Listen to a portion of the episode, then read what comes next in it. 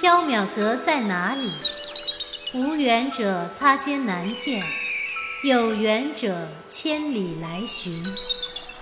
世间为何要有缥缈阁？众生有了欲望，世间便有了缥缈阁。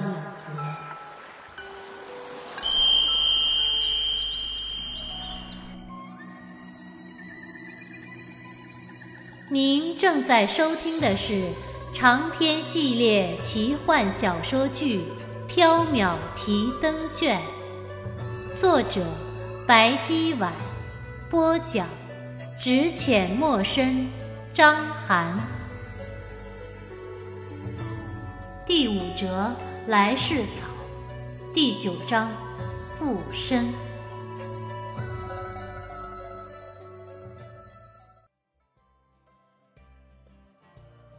韦燕去里面换了一身家常穿的荷叶绿长裙，又用碎花包袱裹了头发。她去厨房生了火，又叫袁耀去帮忙。袁公子，能过来帮着添点柴火吗？袁耀忙道：“哦，好。”韦燕在厨房中素手调羹汤，开心的忙碌着。袁耀一边添柴火，一边偷眼向韦燕望去。火光之下，乍眼一看，唇红齿白、眉目俊秀的韦燕身着女人装，仿佛谁家纤好贤惠的心腹。袁耀一头冷汗。黄莹莹不仅忘记她已经死了，更忘了她还附身在韦燕身上。韦燕做好饭菜，还温了一壶酒。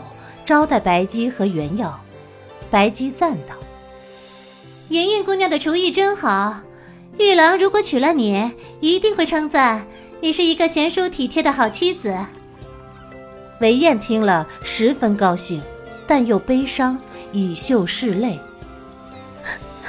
一直以来，奴家就梦想着做一个贤淑的好妻子，只是……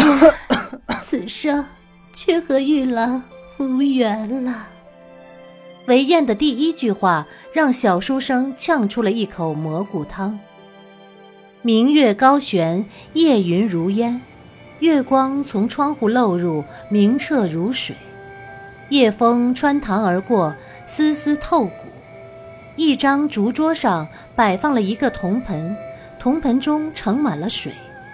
白姬、原耀、韦燕围着竹桌站着，望着月光粼粼的铜盆。当铜盆中的水都变作月光时，韦燕的脸变成了一只老黄鼠狼。他拿出了一个木盒子，原耀认得，这正是白姬喝醉那晚给黄莹莹的装着来世草的盒子。老黄鼠狼打开木盒子，取出一株紫色的草。他把来世草投入月光中，在心中默想着玉郎的容颜，喃喃念道：“玉郎，玉郎。”来世草立在月光中，发出银紫色的光芒，月光一圈一圈的荡漾开去，水底幻象丛生。袁耀看到了一些奇怪的画面：枯骨之山。红莲之池，流火之地，亡魂之乡，千万个蠕动的黑影正在爬向一个出口。袁耀正要细看，白姬伸手遮住了他的眼睛。哎，六道轮回乃是天机，少看一眼，多活几年。你你自己不也在看吗？天龙一族寿命很长，我这一点寿没关系。怪不得你老做会折寿的事情。当然，这一句小书生没敢说出口。黑暗中，原要听到白姬和黄莹莹在说话。这就怪了，不该是一片混沌呢。奴家试过几次了，一直是这样。上穷碧落。下黄泉，哪里都找不到玉郎。如果玉郎死了，已经转世，就该看到他的来世；如果没转世，也该看到他的魂魄。再如果玉郎还没死，那就应该看到他的今生啊！怎么也不该是一片混沌呢？玉郎，玉郎到底去哪儿了？玉郎。奴家不见玉郎一面，死不瞑目。白姬松开手，原耀睁眼看去，铜盆中只剩下半盆清水，碧波荡漾。来世草已经被放回木盒子中了。黄莹莹掩面哭泣，十分伤心。白姬对着窗外的圆月陷入了沉思。这一夜，白姬、原耀、韦燕住在草堂中。白姬很早就睡了，发出轻微的鼾声。韦燕坐在草堂外，对着月亮哭泣。原耀被吵得睡不着，又觉得黄莹莹很可怜，只好去草堂外安慰她，说了一些“再找找看，一定会找到玉郎”之类的话。冰轮西沉，韦燕哭累了。就和袁耀一起回草堂歇下了。第二天，白姬、原耀、韦燕回到了长安。黄莹莹坚持要等白姬找到玉郎之后，才把来世草还给他，以及离开韦燕的身体。白姬也没有办法，只好答应了。于是，白姬、原要回缥缈阁，韦燕带着来世草回韦府。白姬、原要回到缥缈阁，黎奴正欢喜的在院子里晒什么东西，乍眼看去像是肉干。黎奴看见白姬回来，高兴的说道：“主人，前几天黎奴给玳瑁送了香鱼干，今天玳瑁让人给黎奴送回礼了。”啊，什么回礼？黎奴拿起一片肉干状的东西，放进嘴里咀嚼着，津津有味。嗯，老鼠干吃起来非常香的。主人，书呆子，你们也吃一点吧。啊哈，我刚才吃过点心了。呃，宣之肯定爱吃，你给他吧。白鸡逃了，原耀也想逃。啊哈，小生还不饿。黎奴，呃，请自用就好了。黎奴不让袁耀逃，扑过来抓住他，硬往他嘴里塞老鼠干。呃，不饿也没关系。这是点心，来，书呆子，再尝一点，非常好吃的。袁耀被迫吃下了两块，没嚼出什么滋味，但觉得胃里一阵翻涌，眼泪汪汪的，跑到茅厕呕吐去了。白姬、原要、离奴坐在回廊下吃晚饭，白姬云淡风轻地说道：“离奴，我打算去一趟阎浮屠。”竹块从黎奴的手中掉落，他望着白姬，眼神有些惊恐。主人，去阎浮屠的飞人很少能够活着回来的。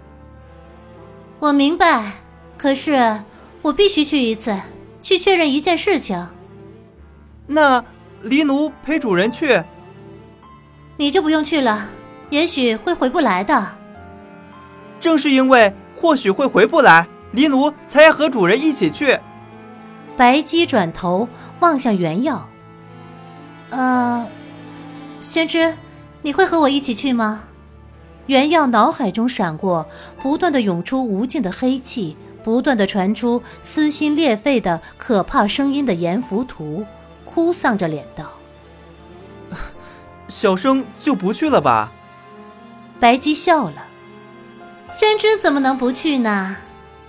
如果连你也回不来的话。小生去了也没用啊！谁说没用？至少，如果回不来，被困在阎浮屠的话，宣之可以用来解闷儿啊。原耀流泪，小声嘀咕：“啊，小生上辈子一定是造了什么孽了。”宣之这么一说，我也很好奇，宣之的前世是什么？宣之放心，等来世草拿回来了，我一定替你看一看。你上辈子究竟造了什么孽？不许窥探小生的前世，请尊重小生的隐私。袁耀生气道：“如果让白姬知道我的前世了，正常也就罢了；如果我的前世比较奇怪的话，他又会借此捉弄、取笑我吧？不窥探宣之的前世也可以，但宣之要随我去阎浮屠。小生突然很想知道，小生的来世会变成什么？哼，去了阎浮屠，也许会连来世也没有了哟。白姬离奴决定三天后去阎浮屠，袁耀被迫决定和他们一起去。三人约定同生共死，共同进退。但是袁耀觉得死的极可能只是他一个人。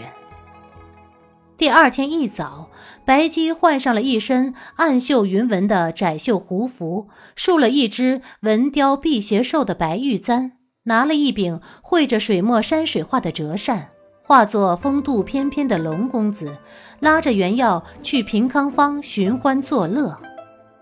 袁耀哭丧着脸，都要去阎浮屠送死了，还做什么乐啊？白姬一展折扇，笑了。正是因为也许快要死了，才要及时去作乐嘛。大厅西面的墙壁上挂着一幅白马图，白姬对着古画吹了一口气，两匹骏马发出一声嘶鸣，奔出画卷，来到了白姬原耀面前。哎呀，走吧，宣之。白姬牵了其中的一匹马，走出缥缈阁，翻身骑上。袁耀牵了剩下的一匹马，走出缥缈阁。他回头望去，白马图上少了两匹马。他扯了扯马的鬃毛，想看马是不是真的。马很生气，咬了他一口。白姬、袁耀骑着高头骏马进入平康坊，来到长相思外。长相思外车水马龙，人来人往。袁耀觉得缥缈阁一个月的客人加起来，恐怕也没有长相思一天的客人多。长相思的老鸨花姨见了白姬，笑着迎了上来：“哎呦，龙公子来了！”真是贵客临门呐！今儿长相思真是蓬荜生辉呀！白姬一展折扇，拍了拍袁耀的肩膀。今儿我带了我的一个朋友过来，花姨可要好好招待。花姨望向袁耀，认出就是上次叫他大妈的那个人，心里有点不高兴，但还是露出了笑脸。这不是前几日和韦公子来的那位读书的公子吗？哎，公子是姓舒还是姓姚来着？小生姓袁。是袁公子啊！你看看我这记性也不太好，居然说错了。袁公子莫怪。莫怪呀，原来袁公子也是龙公子的朋友啊。俗话说，物以类聚，人以群分。看来袁公子也是一个文雅之人呐。袁耀还想说什么，白姬已经抢先笑道：“哈哈，宣之非常文雅，他喜欢雅静。”给我们最好的雅士。另外，宣之嘛喜欢美人儿，花姨一定要叫最美丽、最温柔的美人儿来陪我们作乐。来，拿着。白姬说话的同时，已从袖中取出了一大锭金子。花姨见了，急忙推却：“不不不，哪能收您龙公子的钱财呀？